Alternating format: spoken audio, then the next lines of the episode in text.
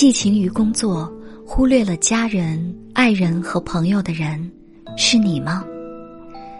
纵情于打拼，忘记了滋养和疗愈自己的人，是你吗？柔软、放松、自在、舒展、香甜、沉醉。你离开这些词有多久了？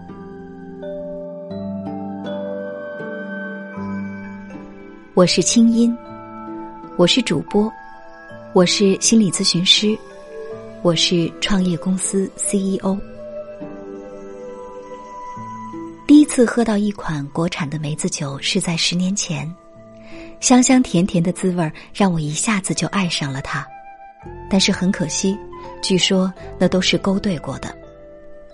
后来我因为工作的机会到日本短暂停留。在京都的花见小路上，偶遇一位在中国读过书的眉清目秀的日本女孩，我们结成了旅伴，开心畅游两天之后，临别时她送我一瓶美酒作为礼物。回国之后，当我打开它的时候，那沁人心脾的味道铭刻在了心里。那种香甜，名叫闺蜜。后来。在每一个或孤独、或焦虑、或安宁、或欢欣的夜里，一盏美酒就成了我宠爱自己时的伙伴；而在每一个跟朋友、家人欢聚的时刻，带上一瓶梅子酒助兴，也成了我表达情感的方式之一。后来，我决心将这种让自己放松，也让爱的人开怀的生活方式带给更多的朋友。于是，一有机会到日本，我就会顺道去考察一下日本的酒窖。我想将真正纯净优质的梅子酒引入中国。终于在日本大阪的梅之乡和歌山，我邂逅了中野 B.C 酒厂的这一款梅子酒。它让人喝出了幸福的味道。当它甜润的滋味儿跃上舌尖的时候。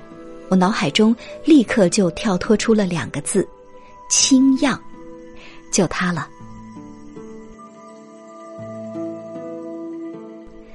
清样梅子酒由已经有六十余年美酒酿造经验的日本中野 B.C 集团酿制而成。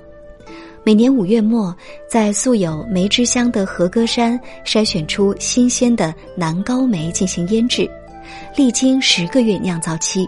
每一道工艺都力求尽善尽美，他们是在用孕育一个婴儿般的精神在制作美酒佳酿的。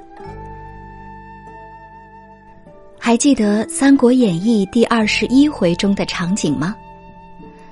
曹操和玄德随至小亭，以设尊祖，盘置青梅，一樽煮酒，二人对坐，开怀畅饮。青梅酒啊，原本就是我们东方人最习以为常的佳酿，为什么后来失传了呢？凭什么成了日本人的专利了呢？我们现代中国人的生活里，迷上了西方的红酒，恋上了西方的 XO，却独独把我们祖先创造的青梅酒拱手让给了日本人。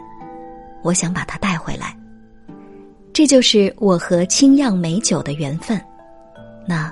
我和你的缘分也从清漾开始吧。